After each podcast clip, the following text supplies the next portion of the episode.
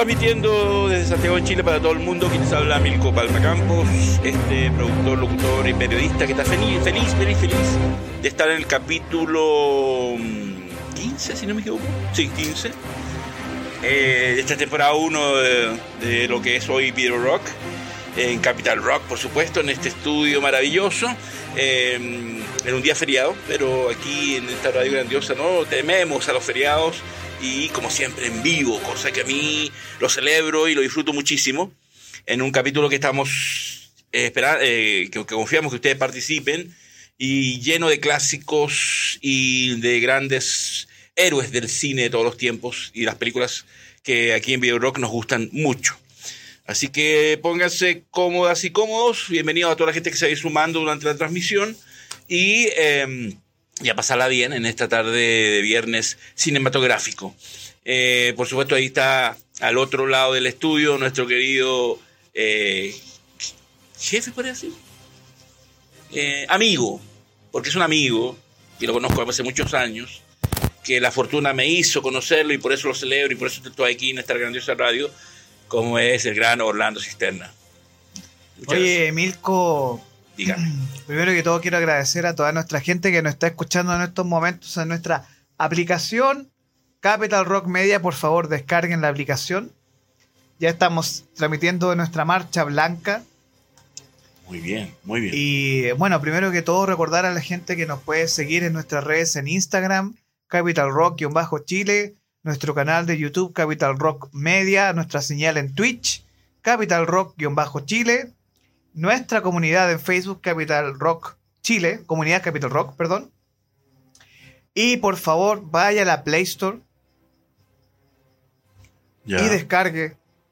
Si tiene un teléfono moderno y, y no el ladrillo que tiene usted, señor Palma, Yo tengo un ladrillo con mucha modestia, pero es un caballito de batalla, pues me ayuda y lo quiero mucho. se- eh, ha estado en los buenos y malos momentos. como y- diría Spielberg, es un caballo de guerra, señor. Eh, película que eh, yo que adoro los animales, eh, quiero verla y no puedo verla. Me, me da mucho, sé lo que voy a sufrir y con todo que de Spielberg no he podido ver nunca Caballo de Guerra. Sé que es maravillosa, pero me da mucha pena por lo que he visto el que pasa el caballito y ahí yo lloro. Más que el caballito. Bueno, Así- así eh, que- lo importante es que ahora ustedes pueden descargar nuestra aplicación Capital Rock Media, Capital Rock, porque ahora me dicen, no, no hay Capital, que mono, si gringo. ¿Es Capital o yo? Yo le digo Capital. Es Cap- Yo le digo Capital también. Suena más es bonito. Capital Rock. Pero eso es más bonito Capital. Porque sería Capital Rock Media. Y usted que es un capo en inglés, le suena, suena bonito, bonito No. así la presentación. Que por cierto, se me ocurre que usted que conoce tantas bandas, eh, deberían hacer un concierto benéfico para yo juntar plata y comprarme un celular. ¿ah? Sería bueno. Oiga, pero usted no, no empiece con cosas raras. Cosas raras. Mire, mire que eh, todo puede pasar, señor. Ah, sí. No, no me digo que era como viejo Julio. ¿Y qué va a pasar? No, La peor imitación que puede hacer. ¿ah? Del conde. hay que, hay que morirse serio. Usted la hace mejor, la hace mucho mejor. Eh, no, seriamente. He tomado posesión de este cuerpo Sí, eh, y le mando un mensaje del inframundo, ultramundo, ultratumba, ultraman. Ultra, Ultra 7 y Ultra todo. Y Eh, le digo, descargue la aplicación de Capital, de Capital Rock. Descargue la aplicación.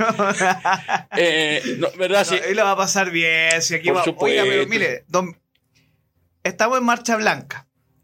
Y hay buenos planes, y hay Sí, planes maravillosos. Y esto, esto falta que, que, que se potencie porque el tiempo está a su favor, es una radio joven y hay muchas ganas de hacer cosas buenas. Y, eh, y además, bueno, yo agradezco mucho siempre las palabras suyas, señor Palma, me llenan de orgullo. Es que para mí Y- es un lujazo estar con un... ¿Se acuerda que nosotros hablamos, usted habló de este proyecto, pero hace varios, varios años atrás me habló de esta idea y yo siempre estaba pendiente de que surgiera. De esos años cuando ustedes pues, estaban... Hablamos de cinco años atrás para que Sí. se hagan una idea que las ideas y los sueños se cumplen. Así que. Eso- exactamente. Pero se cumplen, pero hay que trabajar. Hay que y tener paciencia para que se cumplan, ¿no? Y hablando de paciencia, por favor descargue la aplicación Capital Rock Media. Eh, puede ser un, perdón, Sí. un, un aviso de util- utilidad pública. Eh, si a alguien se le sobra un, cel- un celular nuevo y que no le sirva, antes de botarlo a la basura, me lo regala a mí. Mira que pedir dueño, pero hay que pedir. ¿verdad? ¿Qué perdemos? Muchas Hay gracias. que pedirle a los señores de ¿Algún- E, a los señores de alguno de sus patrocinantes que usted, va a tener, ahí que, que se, que se raje con un celular y ahí le hacemos la publicidad también, ¿no? No sería malo. No, no se pierde nada con decirlo. El día que usted piense positivo, señor, le va a llegar un teléfono. Yo necesito que usted cambie su mentalidad. Tiene que escuchar a nuestra psicóloga Vivian Silveira, que todos los martes nos dice la triada de la abundancia que- sin excusas. Vivian, uno la ve sonreír y ya es feliz. Sí, usted es feliz, pero usted también puede ser feliz. Pero yo soy feliz y el, am- el amor, el amor me llena de amor y de felicidad, va a la redundancia. Pero el ver el otro, eh, a Vivian siempre uno se pone feliz. Exactamente. Ahora, usted, señor, tiene que pedir positivamente y a la gente que ya le estamos dando la lata y no esté diciendo, oigan, caigan este par de tontos. Eh, Salud. Salud. Bueno, aquí usted, señor Palma, siempre disfruta las galletas. Que. ¿Saben qué? A mí me gusta tratar con cariño a la gente y porque la gente merece ser tratada con cariño, con amor y con mucho respeto. Y, y todas las personas que vienen acá me han dicho exactamente lo mismo, que se sienten en su casa. Y eso es algo que me encanta a mí de Capital Rock. Y que la gente que nos está viendo y escuchando, que sepa que nosotros ya existimos como medio, tenemos RU, tenemos, somos una empresa, somos serios y traemos a mucha gente seria, sobre todo a los consumidores de galletas, como usted, señor Palma, que es el Cookie Monster.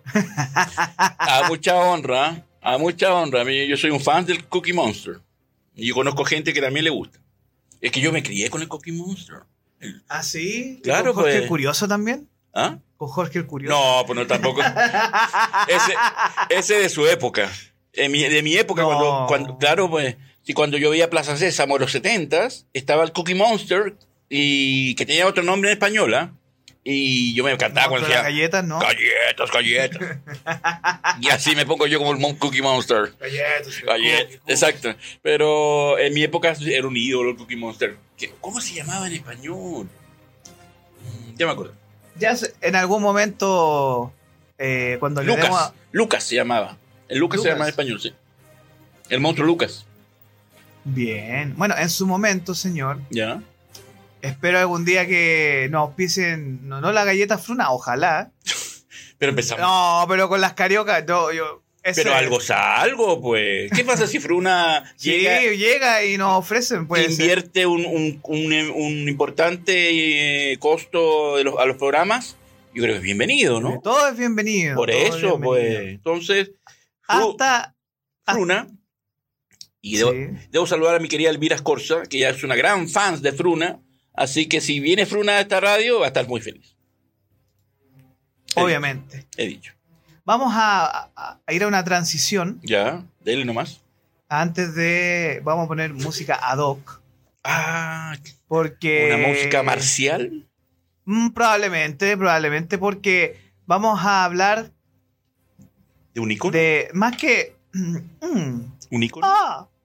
Está cambiando la voz. Estoy creciendo. Pero que, hijo, hijo, son perros, son perros, es un gallo, un gallo, gallo.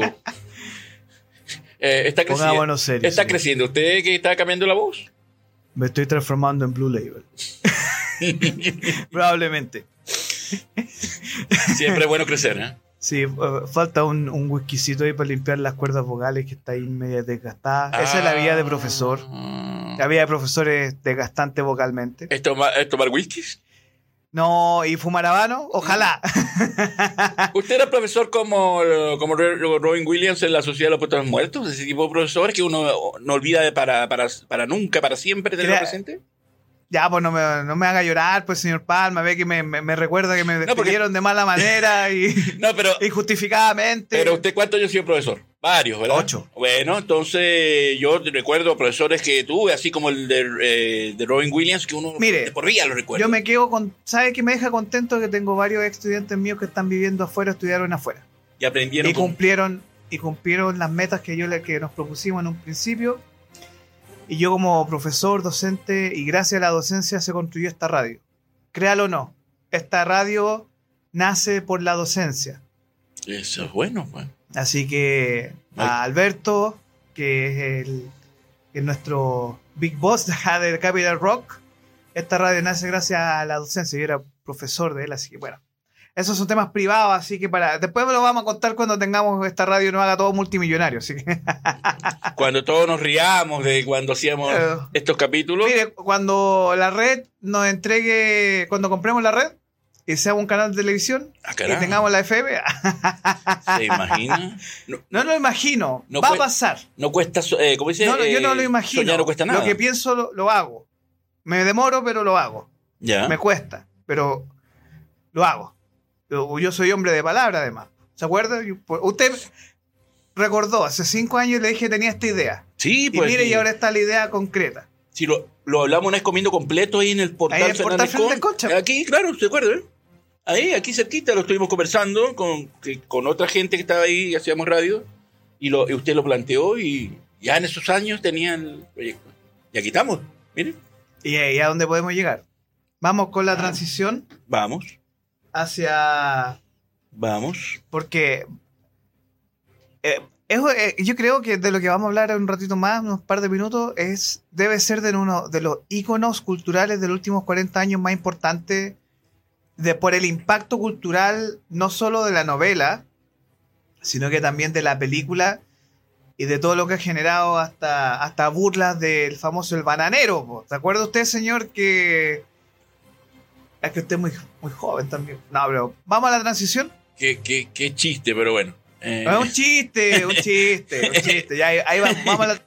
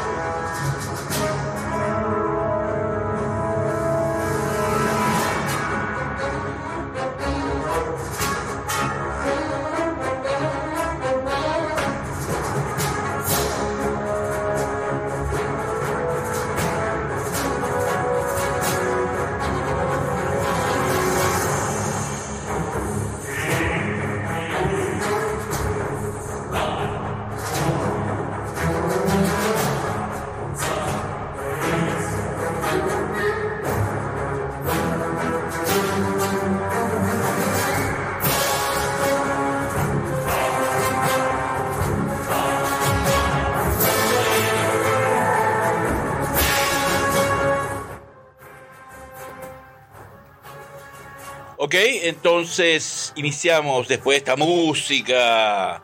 eh, De guerra. De guerra, de sangre, sangre. de, violen- de violencia, de, de, mm, De mocha. de batalla. De pelea, de batalla, épica. Pero que vamos a hablar de la pelea de un solo hombre. de la- un- de, de John Salchichón. No. ¿Esa era la chilensis? es que por eso le mencionaba el bananero, señor, porque usted si no conoce John Salchichón, Rambo. ese, Ícono. ese ¡Ah! es. Ícono- Mira, la voz me falla. Ese. ¿Ese chiste es suyo o es famoso? No, es famoso, señor. ¿John Salchichón? Después se lo voy a mostrar. Después, ¿Qué me va a mostrar? Aclare ahí, aclare ahí que me va a mostrar, ¿ah? Porque después me lo va a mostrar y van a pensar cualquier cosa. Aclárelo, por favor, ¿ah? Que me pongo nervioso yo aquí.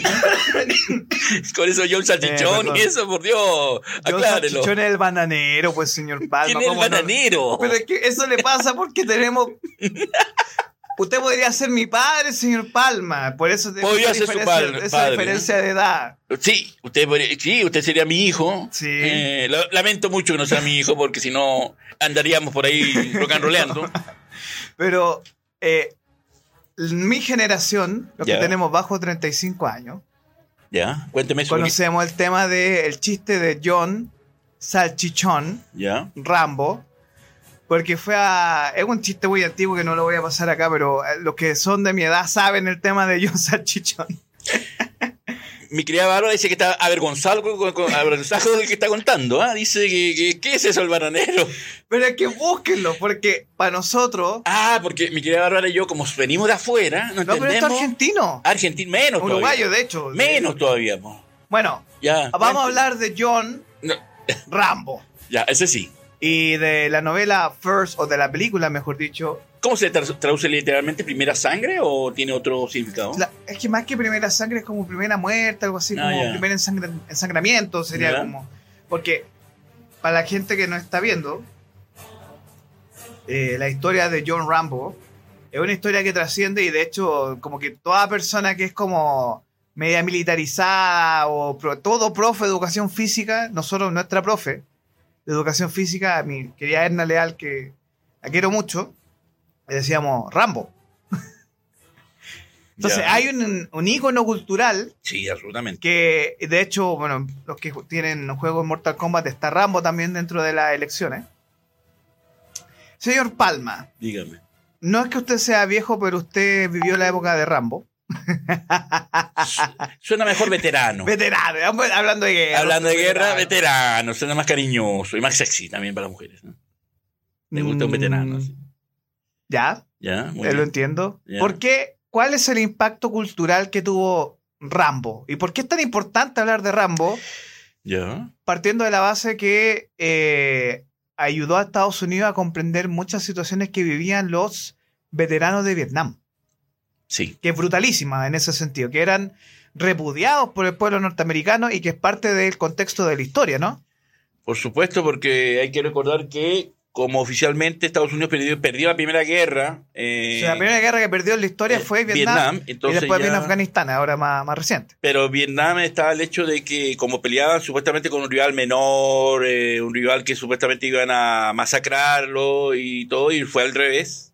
Eh, era como el bochorno, como la vergüenza, como que eran los mal vistos. Y mucho antes de que Oliver Stone hiciera Nacido el 4 de julio, donde cuenta la, la desgracia de un veterano, como, como Ron Kovic, que lo interpretó muy genialmente Tom Cruise, eh, nació esto de Rambo, en el cual eh, una película que ni Sylvester Stallone tenía... o sea, que- Nadie le tenía Na- fe, po. sí, es una película que se estrenó bajo perfil, así, Stallone la hizo porque en esa época eh, estaba de baja, porque había, aparte de hacer Rocky 1 y 2, no, había hecho varias películas, pero ninguna había... Y además que Stallone estaba en un proceso de, de o hacer películas policiales o hacer dramas para demostrarle a Hollywood que era más allá de Rocky. Y surge este proyecto, el cual se lo ofrecieron y él lo hizo porque no tenía nada que perder y sin pensar que se iba a convertir en un ícono, absolutamente. Y una película muy bajo presupuesto. eh, Pero es una película casi amateur. la- o sea, los tiros de la, de la película, película son súper amateur. eh, cero fe. O sea, de verdad, cuando uno ve Rambo y dice, bueno, esta película es como de súper bajo presupuesto. Y esa es la gracia de Rambo también, que es una película que, eh, bueno, muchos analistas han dicho que tú sientes que, ese, que es muy claustrofóbica. Porque el personaje de John Rambo no habla en casi toda la película. No, eh, pero tú sabes que está y que lo están persiguiendo simplemente por el hecho de ser un ex, un veterano de un Vietnam. veterano de Vietnam. Eso, y no había hecho nada malo. Si eso es lo que, lo que al final uno empatiza mucho con el personaje de Rambo. Que Era muy pacífico. ¿no? él no dijo, por favor, no quiero problemas, no me metan en drama. Y los policías, que lo- la- todos los policías, el jefe de policía que se vuelve un loco, Brian Dennehy, que es un gran actor. muy, muy, bueno, muy, o sea, tú empiezas a entender ese repudio, porque la película de Rambo responde a un repudio del pueblo norteamericano hacia las figuras que, a los soldados que, de hecho Apocalipsis Now también trata un poco de eso, de este repudio hacia todo lo que significaba Vietnam. En una guerra que eh, por algo Oliver Stone ha denunciado tanto la guerra en Vietnam porque el JFK da a entender que a Kennedy lo asesinaron porque él quería detener la guerra de Vietnam y Lyndon B. Johnson, que era su vicepresidente, y todo el séquito alrededor a nivel del gobierno, no, ellos querían la guerra de Vietnam. Entonces ahí está una de las tantas teorías de que lo asesinaron porque Kennedy estaba absolutamente decidido a eh, devolver las tropas. Y es así que, y es la versión más que Oliver Stone presenta en JFK, que por supuesto lo recomen- recomendamos absolutamente. Eh, me recuerdo yo cuando, como usted bien dijo, que yo soy, que soy un veterano, que en esos años yo tenía unos chavales, 17 años. Oiga, pero hostia, tío, no se me ponga así porque aquí Rambo es... Nos vamos a poner cosas serias. Salchichón. Salchichón. Que contar ese chiste después, ¿eh? Tienen que ver el video, pero enfóquese en esto, señor Palma. Después, Bueno. después se lo, lo comentamos. Eh, no, yo me recuerdo que esos años que vivía en el grandioso país caribeño. Eh, saludo a mi querida Bárbara, que en la Gran Colombia. le van a pegar en la casa. ¿eh? Le van a pegar en la casa. Está autorizado por mí, mi querida Bárbara. Dele, dele su coscorrón ahí porque faltando el respeto, por Dios. Eh, mi querida Venezuela, que tanto quiero y adoro y respeto y que me entregó tanto. Viva. Eh, en esos años, eh, la película llegó a los cines, pero nadie la pescó. Eh, y, y recuerdo porque mi padre, mi padre tenía dos, dos ídolos. Un, en el fútbol era Maradona, que lo adoró a morir. Y en el cine era Sylvester Stallone. Y a mí me llamó la atención que no fue a ver esa película al cine. No le tenía también mucha fe. Y hasta que un día en esa época de gloria de los clubes de videos, vimos ahí Rambo. Y ahí dijo, oh, quiero ver esta película, bueno, la he visto. Y la vimos y bueno, nos dimos cuenta de lo que nos perdimos en el cine y que era una muy buena película. Y donde Stallone, eh, sin duda alguna, demostraba que eh, podía interpretar algo a un personaje más allá de Rocky eh, eh, y de una manera seria. Para muchos, y yo me incluyo, incluyo de todas las sagas, esta es la película la mejor. Como trama, como historia, como guion, es la mejor. La otra ya fue una continuación y sacarle provecho al, al personaje. Pero en esta sí, eh, eh, Sylvester Stallone hace un personaje bastante convincente, a pesar de que le hicieron todo un cambio al libro. Bueno, eh, más que el cambio al libro, lo que ocurre con la novela original es que Rambo muere, se suicida en la novela. eh, y eso, ojo, que está grabado en, en los DVD o Blu-ray especiales. Está que se grabó el asesinato de la muerte de Rambo. Y Rambo terminaba ahí. Pero el impacto que eso hubiera generado en el público norteamericano hubiera sido catastrófico, yo creo. O sea, imagínate ver este soldado de Vietnam que eh, en esta conversación con su general, Que ese, ese monólogo es muy bueno. es muy, es que la- el libro es muy bueno. El, el- el libro. ¿Lo has leído? O sea, no lo he leído, pero me, me ha interesado mucho por el talón, más que nada. ¿Mm? Porque, claro, al igual que a él le pasó con Rocky, eh, es como. eh, a él nadie le tiene fe y cuando ocurren las cosas, él se dispara. O sea, de verdad son muy buenas las películas y es un, es un eterno vencedor. O sea, el tipo de verdad. eh, Ya hemos hablado de Rocky ahora que estamos con los panamericanos. Pero el tipo. Todas las puertas se le habían cerrado en Hollywood y así dijo yo voy a, voy a ir, voy a ir, voy a ir, voy a ir. Y ahora eh, tiene estos dos grandes personajes, personajes Rocky y Rambo. Eh, y este sobre todo, que es una historia de Estados, o sea, Estados Unidos es Rambo. Y, además que en la época que se hizo la película eh, había un gobierno absolutamente republicano y conservador como era el de Ronald Reagan y se convirtió en el hijo pródigo del gobierno Sylvester Stallone. A él lo, eh, Ronald Reagan lo condecoró por Rocky y por Rambo y era como el- el personaje de la propaganda, el personaje de Rambo y por supuesto Stallone le sacó provecho a eso. Eh, pero es una muy buena e interesante película y Stallone hace un papel bastante convincente y como usted bien decía, eh, que se rodó este final alternativo en que Rambo moría a manos del teniente Troutman, que era el teniente que lo entrenó, que lo interpretó Richard Crenna, y que igual que en la novela original, y se cambió por resultar demasiado depresivo el final. Eh, y el director Ted Kotcheff se opusieron y es ahí que el- lo modifican y el, el escritor Morel, David Morel, opina que el final original resulta más completo, pues Rambo ha llegado al punto de no retorno. Claro, eh, ¿por qué tenía que morir? Porque en el libro él mata a todos los policías que se ven en la película, que, que los asesina a todos, mientras que en la película Rambo no mata a nadie. Apenas hay un personaje que se cae en un helicóptero y los matan todos heridos. Entonces eso da pie para que Rambo sobreviva, porque si en el libro los mataba, habían matado a todos los policías, entonces merecían morir. Entonces, eh, eh, eh, eso eh, Stallone quiso, quiso salvar al personaje y hacerlo menos violento, menos agresivo y Esta más. escena, la escena donde él. Estamos viendo la imagen, tú la vas a ver en un ratito Sí. más, que es la imagen donde Rambo está con el cuchillo Ahí está, en el cuello, en el bosque, en el bosque. Que esa- esas escenas del bosque son brutalísimas. que aplica la guerra de guerrillas, que lo aprendió en Vietnam. Eh, y claro, y, y ya el cuchillo ese que era muy mítico, ¿ah? Lo ese cuchillo se convirtió en, en una arma muy mítica. El, como el de Crocodile Dundee, que también su- Cocodrilo Dandy, sí. ¿eh? que también tiene un cuchillo parecido. Eh, este se hizo muy icono y las ventas después de los Estados Unidos, que usted sabe que usted puede ir a un supermercado a comprar armas. eh, el cuchillo creció en las ventas Sí. en, en- en las Oye, tiendas. hablemos de este personaje, de porque está Rambo, pero es una especie del antihéroe o villano de esta historia que es este jefe de policía, como un jefe Gorgory de los Simpsons, pero eh, me imagino que el personaje de los Simpsons está inspirado en este. Gorgory.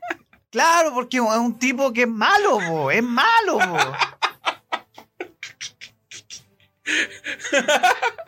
es que el jefe Gorgory Es tonto, es un menso, po. pero este es malo. bo. El jefe Gorgory eh, es más bien es tierno. Panf- es un pánfilo, un Es, pánfilo. es muy tierno el jefe Gorgory. El sheriff Ta- eh, se llama. Es el sheriff interpretado por el gran actor eh, Brian Dennehy. Eh, y la razón por, que el sher- por la que el sheriff Tassel odiaba a Rambo de manera tan irracional es contado en la película de manera muy suave. Porque en la novela se explica que este sheriff es también un veterano de guerra, pero de Corea, no de Vietnam, y en Corea sí ganaron. Entonces para él era deshonroso que tuviera este señor Claro. visitando su pueblo. Eh, así que, mm, y es así que em, su odio proviene del, olvido popular a los veteranos de Corea frente a los siempre recordados de Vietnam, pero en realidad eh, Corea sí ganaron. Y, pero la guerra pasó Sí. muy, muy no celebrada y, y- Exacto. y Y, muy una- y tiene de las batallas más importantes y aparte que tenemos este personaje que después este actor que después sale en CSI, que es muy buen a actor, David Caruso, muy buen actor, de unas primeras apariciones de él. Sí. eh, secundarias. Eh, claro, y entonces esta parte que los lo molesta y empiezan a torturarlo y cuando le empiezan a pegar con esto, ¿cómo se llama esto, Pablo? Eh, de, de policía. Eh, esta escena. la, la, la- ah, la luma, Eh, ¿Luma? sí? La luma, sí. Eh, bueno, en Chile le decimos luma porque está hecho de la madera de luma de lumaco, Ah, de los charros de Lumaco. del chorro lumaco, y por Ah. eso se llaman luma, bastones, porque es el Ya. nombre de más general. Y esa escena cuando le dan con el golpe, que ahí estalla la ira de Rambo porque lo hace evocar cuando lo torturaron en Vietnam. Entonces ahí estalla la, la ira descontrolada y, y ese frenado de Rambo porque lo, lo hizo evocar, evocar lo que él no quería evocar. Eh, Razones, dígame. señor Palma, para ver Rambo esta noche. ¿Por qué hay que ver Rambo? First eh, Blood. Bueno, porque es una película que eh, es la más real de todas, porque las 2, 3, 4 son buenísimas, me gusta porque son muy entretenidas, de mucha acción, pero ya Rambo pasa a otro nivel de superhéroe, y aquí todo lo que hace es comprensible y se entiende y es, es, es posible que, que acontezca, ¿no? Todo lo que realiza él. Eh, es más real, lo veo así con el personaje que puede acontecer, porque estaba entrenado para eso. Ya después la 2, la 3 que, y todas esas que ya son como ya de casi personaje de Marvel. eh, Pero si tiene hasta una eh, en Afganistán, la 3, pues. la 3 con los Mujahidini, que es súper criticada, porque los- para que la gente sepa, los Mujahidini que ya Rambo apoya son los talibanes. po. Y no es broma. y- y Sí, bueno, hay una película muy buena complementaria a esta, con Julia Roberts y Tom Hanks, que siempre hablo de ella, que es la guerra de Charlie Ah, Wilson. Sí. que si usted ve Rambo 3 y usted quiere ver una película un poco más seria, vea La guerra de Charlie Wilson's War con Tom Hanks y Julia Roberts, La guerra de Charlie Wilson, que es muy buena y que te explica lo que ocurre después con el atentado a las Torres Gemelas. Ya que es complementaria a Múnich, que ya hablamos de cine serio, ya pasamos de Múnich con Spielberg. La No me agrada hablar de Múnich porque no, hay, hay, sí, pero hablar pero para. ¿ah? tener un contexto de películas para comprender esto, pa- Rambo 3, que es malísima, pero en- en- que es muy, muy chanta. eh, Pero, muy entretenida, por eso, lo- eh, eso entretenida. es lo, lo divertido, que es- son malas películas, pero son muy entretenidas. pero hablemos de eh, la guerra de Charlie Wilson para Rambo 3 y sobre todo eh, Múnich, que ahí tenemos como un contexto más global sobre estos temas. Bueno, eh, ahora yo le pregunto a ustedes y a mi querido Orlando, eh, bueno, usted me preguntó a mí primero. Eh, ¿Por qué hay que ver? Porque es una buena película, es una película que desnuda lo que los veteranos de Vietnam sufrieron, de la humillación, el horror, Eh, yo recomiendo que vean esta y, y vean Nació el 4 de julio, que esa es más cruda todavía y muestra todo lo que sufre un veterano del momento que vuelve a los Estados Unidos, donde son recibidos en un hospital en el Bronx eh, horroroso, mal, mal, mal, mal, mal, mantenido y maltratados ellos como personas. Y aquí él cuenta en el monólogo, final todo ese drama que vivió, vivió y, y, el horror que eh, lo, lo, hicieron pasar por una guerra que no había razón que fueran ellos a combatir. Eh, pero ahora, por eso es una buena película que no, no es más de dos horas, eh, donde van a un estalón competente con su rol. Este, pues digo, la de todas, para mí es la mejor, la primera, porque es una buena película de acción y, y no es esas escenas, no hasta esa escena que tú dices, ah, qué exagerado, no puede ser. No, aquí lo que hace está, está lo posible. Eh, pero también les quería contar que antes de, antes de Silvestre Stallone, como pasa con todas las películas, hubo muchos candidatos para el rol. Ahora yo le pregunto a ustedes y a mi querido Orlando, eh, entre, los que, entre, entre, los que destacaban nombres como, ¿usted vea haciendo a Rambo a Robert De Niro? Mm, yo me imagino que dijo que no, porque en esta época, época está preparando Toro Salvaje. No, ya había hecho Toro Salvaje, pero ya había hecho el francotirador, ¿ya? Entonces... Mm, no, no, creo que conociendo a De Niro no es un actor que se repita roles. Eh, Nick Nolte. Tampoco. Eh, Michael Douglas. Como Rambo tampoco. No. Y John Travolta menos. No, pero es que no, no veo otro personaje. No, no, no, no, no, me, no tienen por dónde. Bueno, el más seguro parecía Al Pacino. Imagina Al Pacino siendo veterano de Vietnam. No, eh, no, no tiene por dónde. Eh, Al Pacino, que descartó, pero descartó finalmente el papel por, porque no se aceptaron sus propuestas para cambiar el personaje, es lo más loco lo que eh, quería Al Pacino y, que como, y cómo era el libro. Entonces, eh, yo creo que Stallone calzó muy bien, porque le da ese, eh, esa imagen de ese personaje mm, eh, triste, ese personaje sufrido, ese personaje que quería vivir una vida lo más tranquila posible, pero donde iba se la hacían contraria. Así que, y es obligado a aplicar lo que siempre hizo en la guerra y en los Estados Unidos, que era sobrevivir. Eh, y forzado a aplicar lo que tanto conocía, pero que él no quería desempeñar.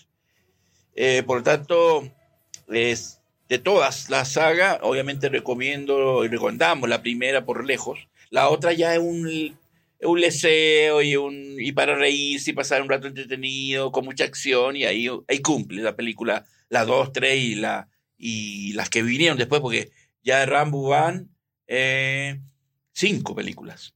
Sí, no, mentira, a ver. Rambo 1, Rambo 3, después eh, John Rambo, 5, claro. Y después eh, la última, que fue la, la, peorcita de todas.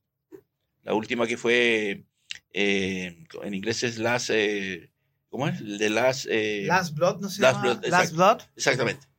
Que esa fue la más lamentable. Ahí ya de más estaba, pero... Y de ahí viene John Salchichón. ¿De esa? De esa. ¿Y eso está, ese, ese John Salchichón está en YouTube para verlo? Pues? Véalo después, señor, y usted me va a decir, pero señor Cisterna, usted es un hombre tan serio, que se ve ahí tan, tan responsable y ocurre en esta y eso situación. es muy serio. O sea, a mí me cuesta, solo hay dos personas en este planeta que me, han, que me hacen reír, ¿eh?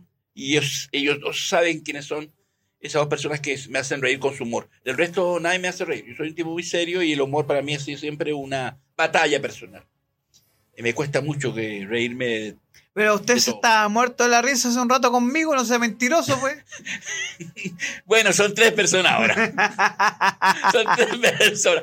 No, yo me río entre amigos, pues. Entre amigos sí, pues. Pero una película así o con, o con gente que no tiene mi confianza, no me río, pues. Es eso. Pero. eh, Pero no sea tan serio, doctor. Señor Palma. Es que yo soy serio, aparte de mi persona, así somos los cánceres. Somos serios. Ah, no. ¿Qué le pasó?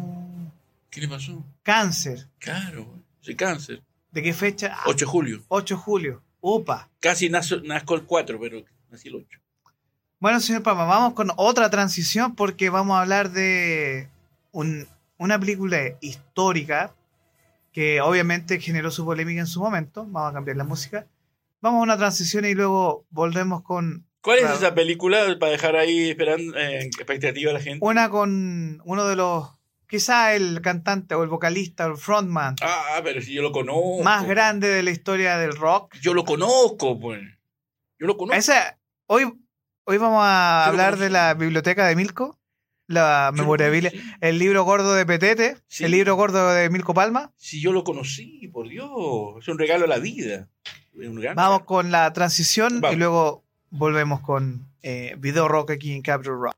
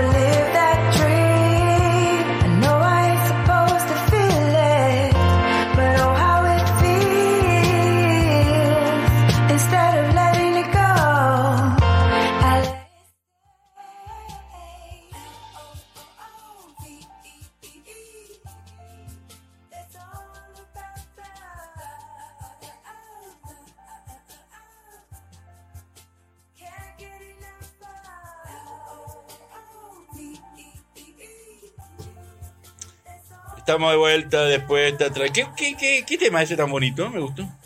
Eh, después se lo menciono, se se llama Love, Ah, qué lindo. pero es de ¿Quién la canta? eh, Qué chiquilla la canta, que le canta muy bonito. Epidemic Sound, señor. Sacamos música para que no tiene derecho.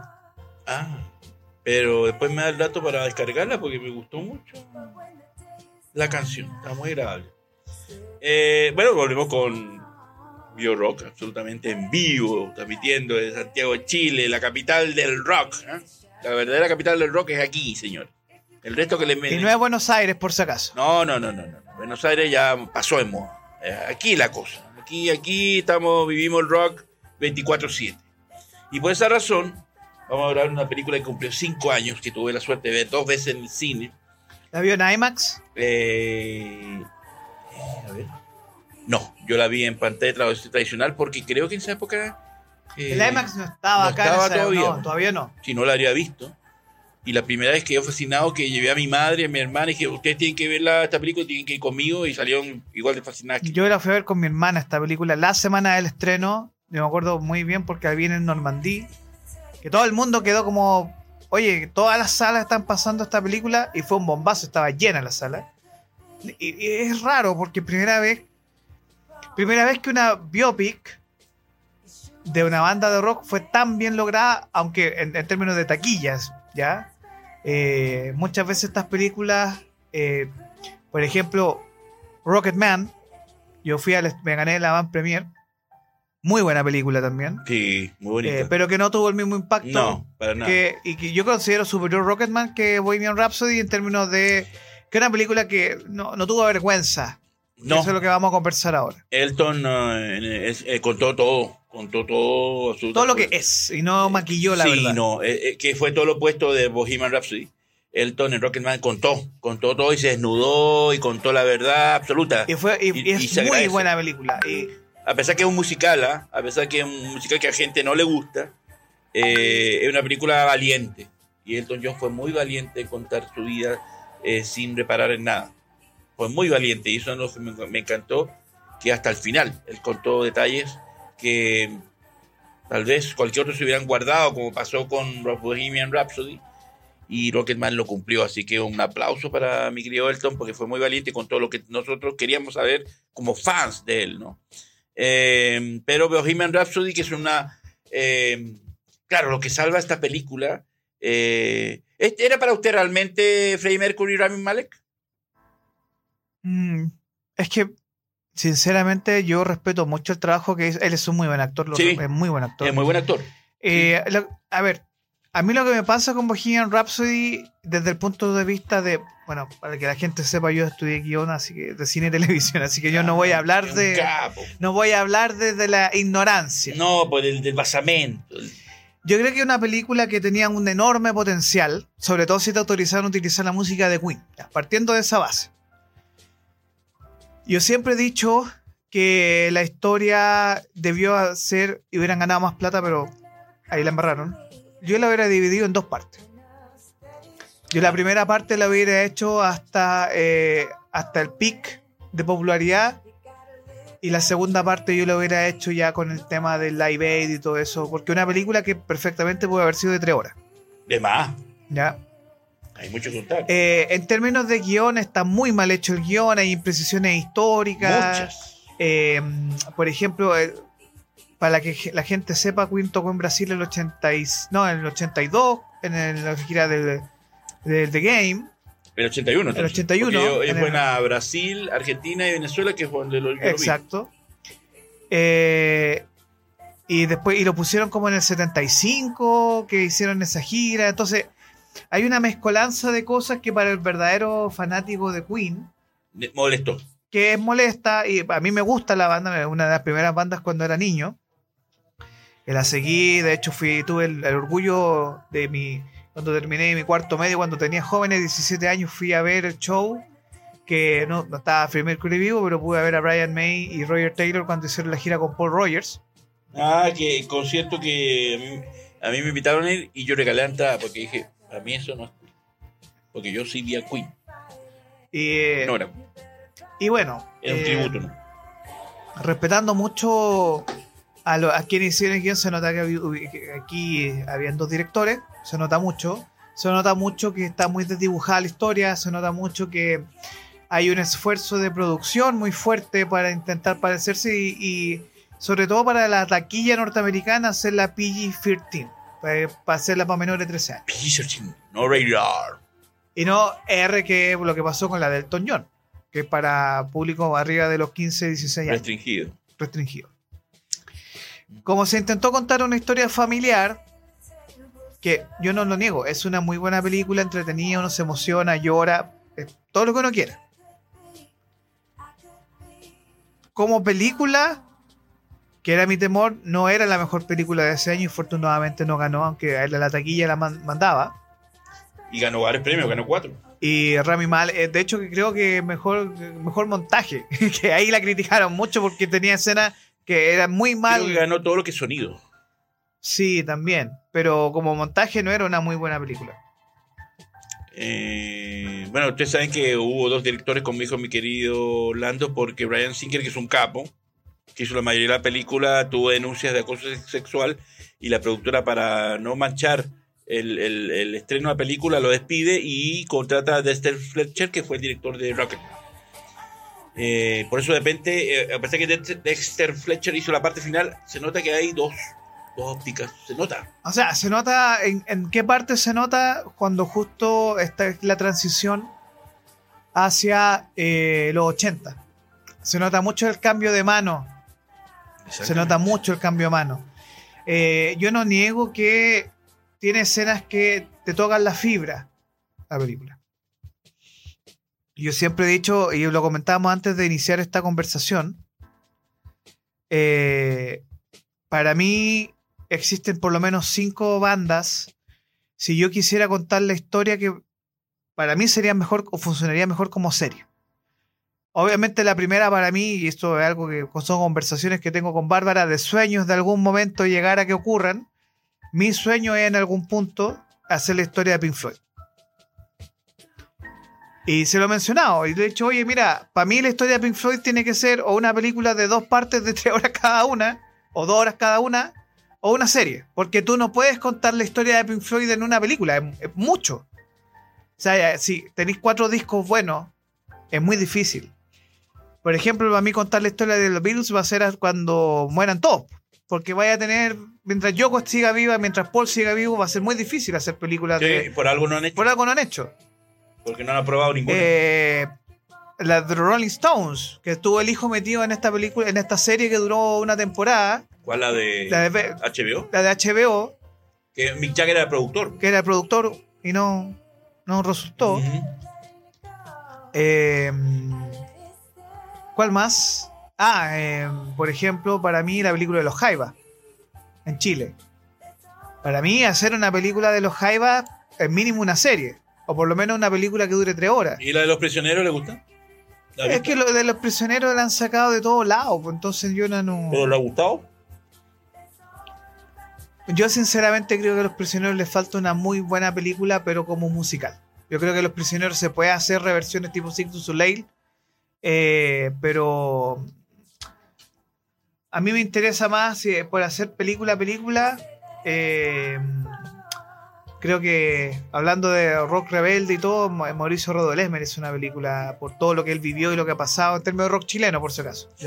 Porque yo vi en cines cuando no, no la vio nadie, Miguel San Miguel, que fue una muy digna versión de la película Prisionero de los comienzos. Sí, no, es muy interesante. Es. Incluso eh, eh, es, una- la historia apoyada por el baterista. Claro, por eso se llama Miguel San Miguel y que cuenta la historia hasta cuando tocaron su primer, primer concierto en el gimnasio del, del- del- del Liceo de San Miguel, Miguel. Y ahí termina. Y me gustó, la encontré como bien respetuosa, bien decente la película. Lo que pasa es que hay que entender algo. Para mí, punto de yo voy a hablar aquí como una persona que estudia este tema y que es muy difícil hacer este tipo de películas. Nos- Nosotros hace un rato comentábamos este fracaso que fue la película de David Bowie sin la música de David Bowie. ¿Te acuerdas, Milko? Eh, sí, yo la quería ver porque el actor se parecía mucho. Y yo, yo creo que no era mala la película, ¿eh? me tincaba que no. Pero el hecho de que.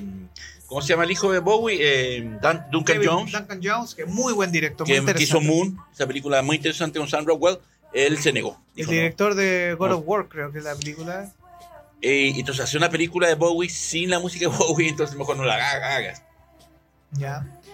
O sea, yo respeto mucho lo que hizo Queen, eh, porque creo que es una de las pocas bandas que tiene mucho registro audiovisual para la época. Ya, Eh, los 70, 80, como que hubo mucho trabajo audiovisual ahí. A diferencia de, por ejemplo, hasta el día de hoy, todo el mundo está esperando que en algún momento ocurra que hagan los DVDs de los shows de Pink Floyd de los 70, porque no existen. Pero tú sabes que eso no va a pasar, eh, eh, como, como tú bien dijiste, con los Beatles no va a pasar hasta que mueran, aquí no van a pasar hasta que todos mueran. Porque Waters y Gilmour, como no se llevan, No, obviamente. eh, no van a probar hasta que se mueran y hay que ver si los familiares van a querer también ser. Por eso que no ha hecho nunca nada. Bueno, y lo mismo ocurre con, bueno, los Rolling Stones no tanto. Yo creo que va a pasar, yo creo que todos van a ser cuando mueran porque conseguir un actor que interpreta a Mick Jagger es No, y la Muy- vida de Mick Jagger, porque por eso es muy complicado y yo creo que van a pasar que tienen que morirse toditos para que alguien de los familiares le vea a Lucas y ahí suelte los derechos. Pero ellos no quieren, entonces no están apurados. O sea, yo como historia, ya. vamos un poco al hecho de que eh, se vienen hartos biopics también. Hay- yo prefiero, a mí me gusta más en términos musicales los documentales. Para mí el documental rock es muy bueno, hay documentales rock muy muy buenos, pero Queen siempre ha querido suavizar la historia de su banda, o sea, y los mismos documentales que ellos mismos han producido han suavizado la historia. Eh, yo también he sido muy crítico de esta película y yo digo una cosa, eh, mientras Brian May, ni siquiera Rory Taylor, mientras Brian May, que está a la cabeza del- de la marca Queen, esté ahí, eh, nunca Va a ser se- suavecito, lo va a va a ser, ser muy ligero y nunca se va a contar la verdad. Nunca se va a contar la verdad. Yo creo que la hermana que, que de Freddy, que la que maneja la, la- la marca eh, Mercury, eh, yo creo que estaba muy contenida. Porque como los productores ejecutivos de la película eran Roger Taylor y Brian May, y Roger Taylor, Taylor hace lo que dice Brian May, eh, la hermana estuvo muy contenida y no contó porque sabemos que Freddy eh, Vivió de los excesos. vivió los excesos y aquí lo cuentan de manera muy Familiar, ligera. muy Y familiar, si era una película familiar. no, y aparte eso de que el, el- el drogadicto, el alcohólico era Freddy y los demás no. Eh, Los eh, demás le ponían bueno también. Pues, si sí, pero eran- por eso, pero en esta película son ellos los que, que son como casi unos santos y es Freddy el, el mal de todo. Freddy el que separa la banda, Freddy el que tiene sida, Freddy el que se enferma, Freddy el Sí, que... pues le echan la culpa a él de una u Por otra eso, forma. Y, y- eso no es y eso- real, y eso no es real. Eso Pero no eso es voy, po, porque eso viene la, de la autorización de Brian May y Roy Taylor. Ellos fueron los que dijeron... eh, el Pero sí, eh, aprobado. por eso te hablo del guion. La historia como guion está mal hecha. Porque si tú quieres hacer una historia verdadera, de hecho lo- hay un documental muy bueno que se llama The Great Pretender, de Sí. Queen, Y ahí hablan carepalo, porque el tipo, él tuvo la desgracia de irse a carretear a Brasil en el Tajira del 85, tenía un pololo brasileño, que, y se quería mucho antes de conocer al que de verdad aparece la película, que es historia verdadera, ya que esa historia es el, el amante eh, que muestran en la película. Y él cometió el error de irse a de y ahí se contagió este tema del VIH y obviamente que toda la industria está hiper preocupado, Elton John, George Michael y todo porque sabían que estaban pasando cosas con esa enfermedad. Exactamente. Y ahí empezó el urgimiento y que de hecho, para desgracia de Freddie Mercury, el- a él le ofrecieron el tratamiento para curarse o tener un tratamiento paliativo del VIH y él no quiso porque ya era muy tarde, ya su cuerpo estaba totalmente Sí, destruido. Pero a él, a él- en este documental de Great Pretender, porque él estaba muy enfermo, ese del 87 al 91, que vivió cuatro años con la enfermedad muy fuerte. Y él hizo el disco sinfónico para Barcelona 92 con la Montserrat Caballé. Y él, eh, en ese documental, ellos, todos los de producción, explican que él, los últimos por lo menos 3, 4 discos que sacó entre el 87 y el 91 Queen, que son el, el- de Montserrat Caballé para Barcelona, The Miracle, El Innuendo y las cosas que dejó grabadas para el Made in Heaven, él las hacía eh, muy en privado, muy enfermo. De hecho, en los videoclips también se notaba mucho el, el deterioro de él. sí, pues el maquillaje en este video en blanco y negro, lo Sí. hicieron en blanco y negro para que no se notara tanto el deterioro de su rostro. Y eh, el gran error que yo creo que se cometió en la película y que yo creo que se habla mucho de una segunda parte de los mismos Brian May y que dicen, no, ellos es morboso. Yo creo que ahí, yo poniéndome del lado del punto de vista del guion, y por eso yo, yo veo esto como dos películas. Para mí eh, se nota mucho, y esto es lo que yo hubiera hecho, por lo menos yo hubiera dividido esto, y qué bueno que se cortó en el Live Aid, pero para mí las, las cumbres que tuvo Queen son otras, ya no son las que aparecen en la película. Hay una desorganización histórica fea, o sea, no es, no es precisa. En cambio, Rocketman es muy precisa históricamente. Eh, creo que también ese trabajo entre su gran amiga, la mm, que es la heredera de, de Freddie Mercury, El amor de su vida, Love, El amor of, su vida. Love of My Life. eh, está muy bien desarrollada también. Pero para mí, eh, en términos de banda, en términos de, de una película como banda, eh, me faltan cosas. Eh, Me faltan un, trabajo mucho más profundo en la estética.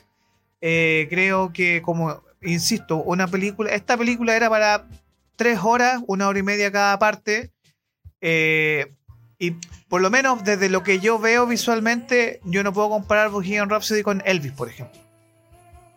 No, pues no puede ser. O sea, no puede compararlo. Y el eh, Baz Luhrmann es un preciosista de la imagen. El director de Elvis es un preciosista. El tipo, él, descuida muchas veces la historia, el guion, por, por, mostrar imágenes impresionantes. Y Elvis es muy rico en eso. Ahora, esta película, eh, claro que puede haber sido más de tres horas o en dos partes, porque mm, me pareció muy, muy fome que no incluy- incluyeran a, a Caballé, la gran soprano española, También, por eso mismo te Eh, digo que que ella cuenta, ella, ella contó mucho, eh, no sé si es el mismo documental que tú has visto, ella contó mucho de que a la primera persona que le dijo, ni siquiera era un miembro de la banda que tenía SIDA, era él, a ella, perdón.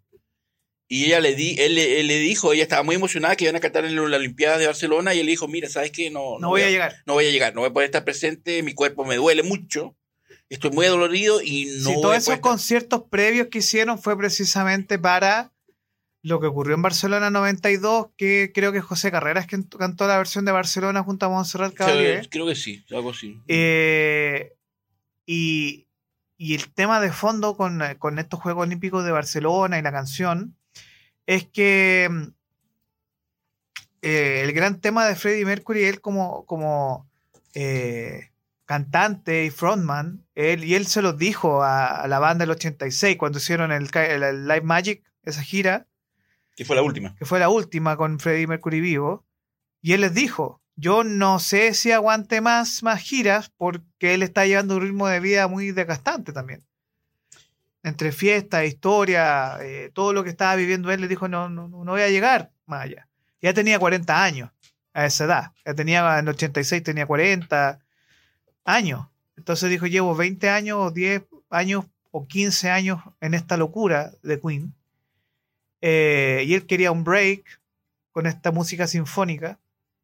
Y el cuerpo y todas las circunstancias le pasaron la cuenta también.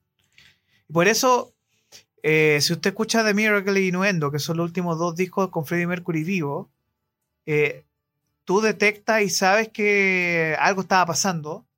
Los videos son muy evidentes también. Ya el hecho de no hacer y aparte que lo más lamentable en esa época que también le, le pasó la cuenta después a más gente como la Lady D, tema de los paparazzi, los reporteros, de la presión mediática fue muy fuerte con él. Eh, Yo no, no es por hablar mal de los periodistas, pero la farándula de esa época lo hizo bolsa. Gracias. No, no, no, es que no quiero, porque no es culpa de ustedes. Es como hay ciertos tipos de periodistas y hay ciertos tipos de fotógrafos farándula que destruye carreras. Y a Freddie Mercury eso lo hizo apartarse del mundo porque si él decía abiertamente, como le pasó a Rod Hudson, o le pasó a varios artistas que sufrieron de esta enfermedad, Eh, Marilyn. Marilyn también que sufrió tanto la prensa. la pre- en, en- en otra forma también. Sí. Entonces, son muy destructivas la prensa. Es más, eh, ustedes te- cuando escuchen The Show Must Go On del álbum Innuendo, eh, aprécienlo, porque fue la única vez que Freddie Mercury grabó ese tema. Y les dijo a los chicos de la banda, miren, es la única vez que voy a hacer interpretar esta canción porque ya no puedo cantar, estoy mal. Y ahí está el, el- el legado, y ahí dio su pasión. Si escuchan a ustedes realmente ese tema, se dan cuenta que todavía había arte dentro de su cuerpo, pero su cuerpo no, no, no le quería brindar ese arte. Y ahí es No, y es valora. terrible. O sea, es muy hermosa esa versión porque es que, es la única, no hay más versión de Show Must Go. Es que lo que eh, es por eso digo que, que es una película muy familiar. Para mí, si usted me dice, oiga, Orlando, ¿qué haría usted con la historia de Queen? Yo diría, mire, deme cuatro, tres capítulos bien contados, de una hora. Porque yo en una hora cuento los orígenes, en la media hora cuento el tema de, de los de la fama y en la hora final cuento lo que pasó hasta el proceso de la muerte. Pero si tú hubieras hecho un guion bien pensado, que es muy disparejo, le falta ritmo, porque este es un drama. El drama de un hombre que es quizás uno de los primeros gay más importantes, que él públicamente eh, tenía mucha vergüenza también de reconocerlo. Y es todo un símbolo también su historia, y, y- y él, y, y en los mismos documentales cuentan. Él era extremadamente tímido, Freddie Mercury. Sí, pues tenía su complejo porque le lo ofendían porque decían era- Paki, le decían por el, esa eso popular de los británicos. Eso, eso está tratado en la película también, Sí, pero lo- muy lo- someramente, pero Muy así de eh, él fue muy discriminado. Él era un prodigio musical. De hecho, él- en este mismo documental de Great Pretender eh, se habla de que él, eh, este traslado fue muy chocante para él. Cuando él lo- se traslada de Zanzibar a Londres, que no se sentía cómodo donde estaba, porque él tenía una forma de vivir su vida distinta y él siempre se sintió el distinto. Aparte el tema de los dientes, que era su caja de resonancia. Entonces él vivió muchas cosas que al final, en términos psicológicos, cuando ya era más adulto, él se liberó y se soltó literal las trenzas y vivió su vida al extremo de, de sufrir desafortunadamente este contagio en una época donde no estaba la conciencia de del uso de protección, el uso de condón, el uso de los cuidados, el tema de las transfusiones de sangre. De hecho, ah, el tema es serio. O sea, de hecho, hay, hay un escritor muy famoso, Isaac Asimov, que él muere de VIH porque le se contagió en una transfusión de sangre. O sea, ¿ya es usted? No. Había, había todo un, una- una desconocimiento. Hay- ¿Usted vio Dallas Buyers Club?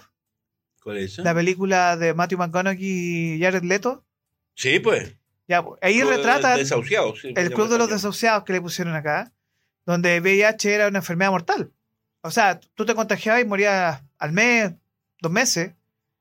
Eh, y el avance que hemos tenido con el tema del VIH, gracias a desafortunados sucesos, Eh, y gracias a lo que también sucedió con la concientización, mejor dicho, de lo que ocurrió con eh, Freddie Mercury. Em, yo pienso que si esta película hubiera estado para plataformas, hubiera sido tal vez un poquito más jugada. Y, y a lo que voy, hay una película muy buena que cuenta la historia de Motley Crue que se llama The Dirt, que dura apenas hora y media y es... Yo la, vi y me encantó, porque es lo que muestran es Motley Crue. Y, y incluso sale Ozzy inhalando hormigas en una piscina cuando están ellos ahí drogándose en la piscina de un hotel. Eh, se, jugó- se la jugó Motley Crue y contó una historia buenísima y dura hora y media. Y esa película me encantó la vez que la vi. Fue la primera película que vi en Netflix, porque yo antes era un enemigo de Netflix. Y la primera vez la vi porque quería ver Motley Crue y no llegó a los cines. Y me encantó. Y ahí se puede pensar que si se hubiera hecho en plataforma la historia de Freddy, hubiera sido un poquito más jugada. Ahora, me extraña que la hermana, que tiene el, es la, el- el- la cabeza, La heredera. la heredera de la marca Mercury y la, y la pareja de Freddy, que es la que también tiene la mayoría de los derechos de las canciones, no hayan hecho una versión, pero de, para, de solo Freddy, Pero como los documentales. Tal vez por presiones de Brian May, no lo sé. Porque es muy raro que no hayan hecho una película no, o sea, lo la que yo vida de Freddy según siento, Freddy. Lo que yo siento es que aquí hubo un blanqueamiento de la historia nomás. Aquí la versión de Brian May y de Roger Taylor y lo que ellos quieren contar y, y, y Freddy el malo. El villano y ellos son los, los Santa Palo.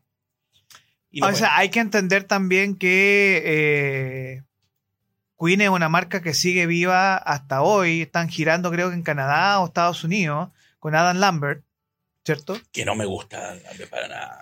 Ya, pero hay que comprender que Eh, hay que mantener el negocio vivo de una u otra forma. pues, Pero por o sea, supuesto, si tú... eh, Mira, yo tuve un programa que se llamó Zanzíbar, que lo hice en Radio Dominación, con mi querida amiga Scar- Scarlett Williams. Y ahí mostramos todo lo que ha hecho Brian May, sacándole provecho a Freddie Mercury, porque le ha sacado provecho, ha sacado cuánto libro, edición, revista, todo, y es Brian May el que lo promociona. Ni siquiera es Roger Taylor, es Brian May. Y bueno, eso se explica también de Entonces por la marca, claro. Por qué John Deacon no se quiere meter en este tema y dijo yo me jubilo y chao y no quiero saber nada más. Bueno, John Deacon lo hizo porque él, él, él- él- él- él- El más honesto de todos. No, además que él dijo lo mismo que yo. Si no está Freddy, esto no es Queen. Y yo me voy porque esto no es Queen. Y yo es lo que dije. Y por eso, ¿sabes que Cuando vino me regalaron la entrada, yo se la regalé a una amiga porque dije, yo no voy a ver esa banda porque es un tributo. Eso no es Queen. Y menos si no está Mira, John si Deacon. viniera Brian May solo, sí. Espectacular como guitarrista. No, y canta muy bonito Brian Sí. May. Y tiene unos discos bien bonitos como solista, bien agradables.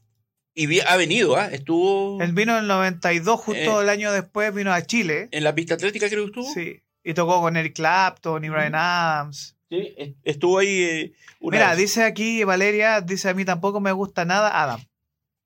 Ah, Lambert. eh, Mira, Paul Yo he visto a Mar Martel en vivo, que tiene la voz similar a la de Mercury. que, que, que se utilizaron la voz de él para la grabación de Exacto, la película. para- y es espectacular. Él de un showman muy... eh, y he tenido el privilegio de verlo dos veces a ¿En Mar el Martel. Movistar? Sí. Cuando eh, Em, es, es- es escuchar a Freddy, pero Sí. él le pone, él, él trabaja muy bien en eso.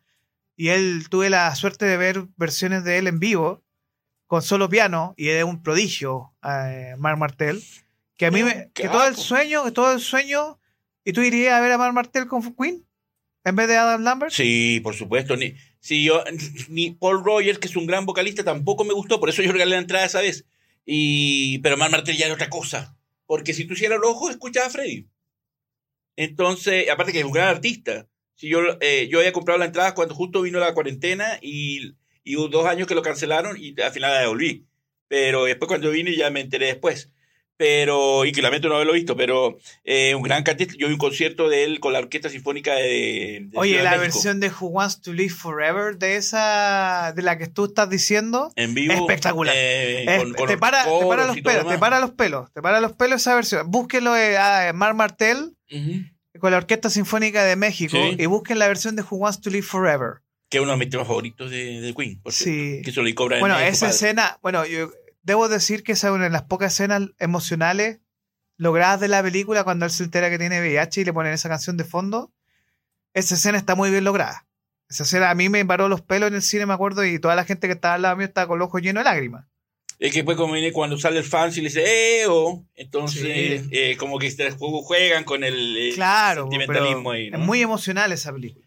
Eh, bueno, la parte final del concierto de Live Aid, lo que tuvimos la suerte de ver a Freddy en vivo, era como verlo nuevamente y eh, fue Eso está muy bien logrado. Así, ahí, ahí Eso es lo mejor muy de la buen película. tenía muy buen trabajo de producción. Eso es lo mejor de la película, que fue lo primero que empezó a filmar Brian Singer y es lo mejor de la película. Y, ahí agradezco que se tomaron el tiempo real que tocó Queen, eh, que fueron veintitantos minutos por banda, y lo dedicaron enteramente. Y es la parte que salva la película en realidad. A mí, ¿ah? para mí. Sí, es que muy, tiene hoyo en el guion muy feo la película. Y hoyos históricos también. Que, A mí me molestó mucho cuando los reúnen en la disquera y bueno, pucha, Freddy tuvo que bajar la cabeza y todos los demás estaban así como, bueno, Freddy, es culpa tuya que nos separamos. Es mentira, señores. Freddie Mercury grabó su disco solista y le dijo a ellos, señores, me están ofreciendo mucha plata y lo voy a aceptar. ¿No tienen problema? No hay problema. ¿Banda, ¿La Queen se separa? No. Vamos, y es más, te vamos a apoyar y ahí están los créditos en el disco Pero- donde Roger Taylor eh, toca una batería y, y más. Y era un proyecto independiente y Queen siguió lo suyo. Y ahí cuentan todo lo contrario. Es mentira. Pero miren, para que la gente sepa, la razón por la cual Queen no iba a tocar en el Live Aid no es porque estuvieran peleados. Ellos habían tocado un par de meses antes. El problema es que donde tocaron fue en Sudáfrica con el apartheid. Claro, y los criticaron por eso. Entonces, eh, ellos no querían aceptar porque se dieron cuenta de, y que de- disculpen mi chilenismo, que le habían cagado a medio a medio. Pero Freddie Mercury dijo, yo soy una prostituta musical. Donde, Sí, me, pues, sí. donde me paguen, yo voy. Sí, pues, y, Y lo- y él tocó, tocaron para puros blancos en Sudáfrica. En Sun City. De- debe ser una. O, o En el Cape City. Cape- de- sí, sí, se tocaron en un balneario que eran puros blancos. Sun City era el nombre del balneario de los blancos. Y, y eso provocó que no los llamaran para Live Aid porque los consideraban como una banda que no tenía el derecho de tocar ahí, sobre todo teniendo a Bob Geldof, a YouTube, a todas esas bandas que no querían que. O sea, iba a ser mal visto que Queen participara. eh, y era muy. Y había un. La prensa de esa época la había hecho bolsa por precisamente participar de este show. Entendiendo que ese mismo año habían venido a la- al Rock in Rio, po, el 85, que Claro. estaban en la cumbre aquí. Entonces, por esa misma razón, eh, la película no lo trabaja bien. No trabaja bien eso la película. Y lo eh, es muy débil en términos de. de- yo creo que lo- lo- hay dos cosas que salvan la película. La actuación de Rami Malek, que para mí eh, en Oppenheimer es sorprendente. ¿Tú te acuerdas de la escena, de la escena donde sale en Oppenheimer? Sí, me acuerdo, pero la conté como que... Es interesante su actuación ahí. Mm, no, ah, yo ahí no... Eh, ¿y. ¿Viste la donde sale en villano James Bond? Eh, también. Yo a Rami Malek lo descubrí cuando estaba la serie de Pacific, la serie que produjo Spielberg y, y, y Tom Hanks sobre la guerra del Pacífico entre japoneses. Y ahí, sin saber quién era, dije, oye, qué buen actor. Qué buena su, su actuación. Y era Rami Malek. Ahí lo vi por primera vez. Eh, pero, y siempre ha sido un buen y correcto y actor. Pero, eh, y en esta actuación, eh, esta película sí... eh, hay Se roba, se roba, se roba el papel. Se, se roba el papel y cumple, por supuesto. Y cumple merecidamente. Ya, yo, yo respeto mucho a Rami Malek porque creo que fue la elección que el, el tiempo le dio la razón a Sacha Baron Cohen de no ser el Ah, no, pero que ese señor es, es. Y él mismo dijo, yo no puedo hacer ese rol, porque... eh, y- y, por eso te digo que le, han metido, le metieron tanta mano al guion, le metieron tanta mano, y uh, fue súper accidentado todo que haya salido esta película y haya tenido éxito con todo, Mira, es por la fanaticada que tiene Queen, y es por el cariño que le tiene la gente a la banda, si eso es todo. eh, eh, lo eh, yo lo digo y soy muy categórico y lo dije siempre cuando hicimos Zanzíbar. El peor, el, más, el peor mal que tuvo la película fue Brian May.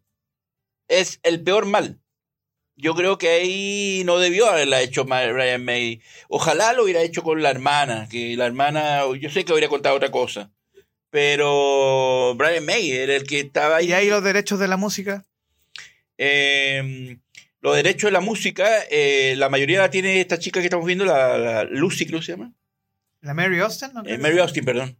Ella tiene la mayoría de los derechos de, de la... eh, Es, es más, creo que el 75% lo tiene ella Eh, y el resto, el 25% se divide entre los otros miembros del crewing, la hermana y la mamá cuando estaba antes.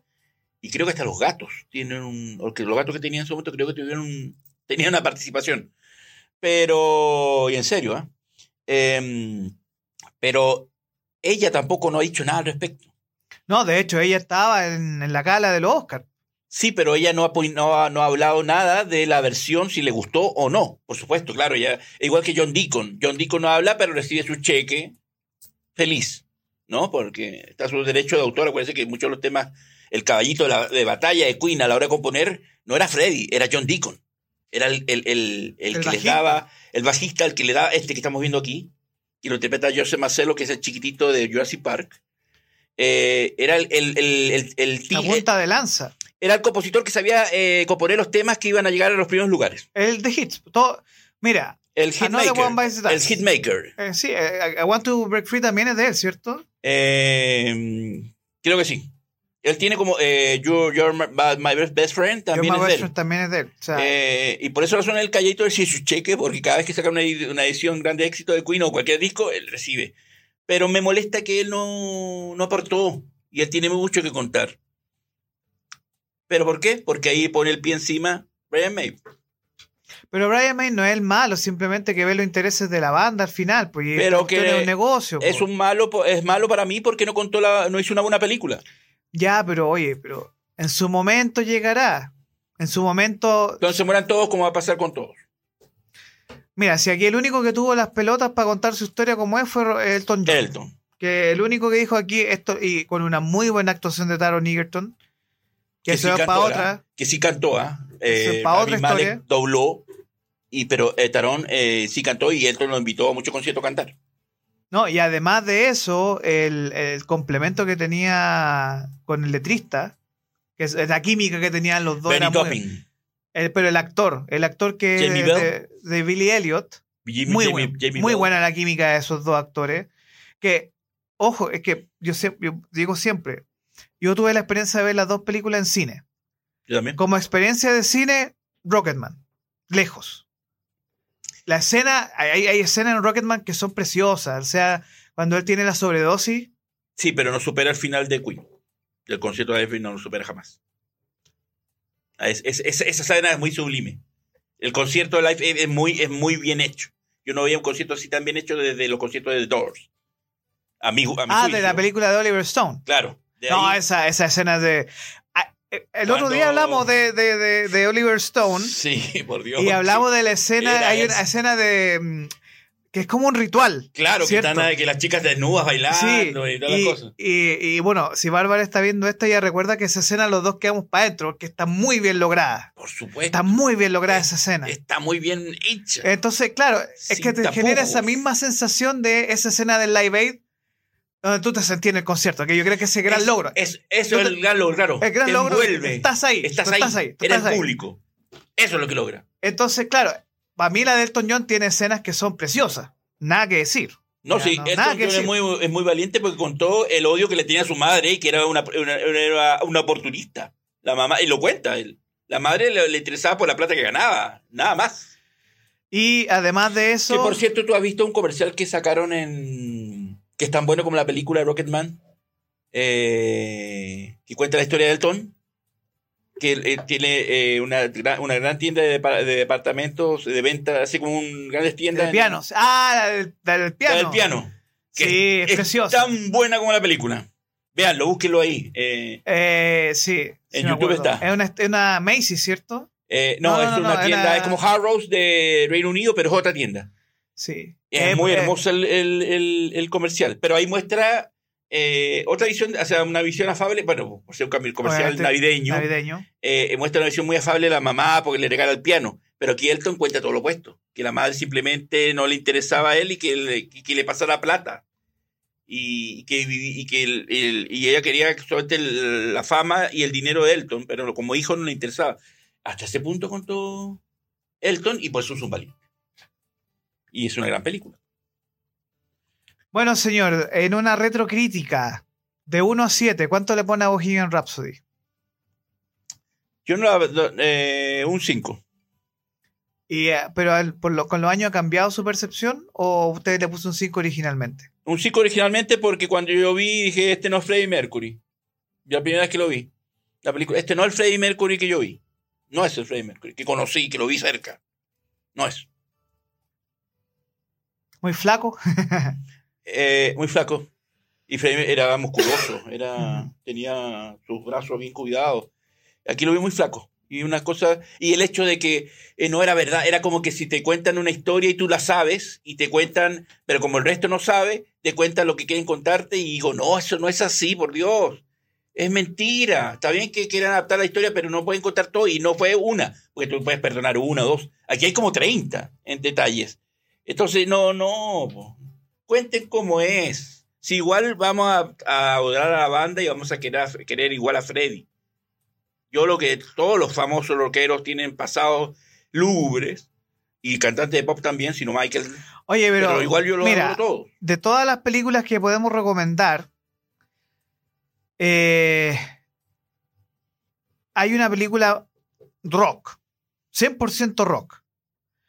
La película de El bajista de los Sex Pistols, con Gary Oldman. Ah, en eh, Sid y Nancy. Sí, Nancy, eh, por favor, si usted quiere Pero ver una película, Gary Oldman, por Dios, pues. una película de calidad rock, Gary Oldman. sí, porque es espectacular, es muy buena película. Que por cierto estamos haciendo como un adelanto de lo que se viene en otro programa, ¿no?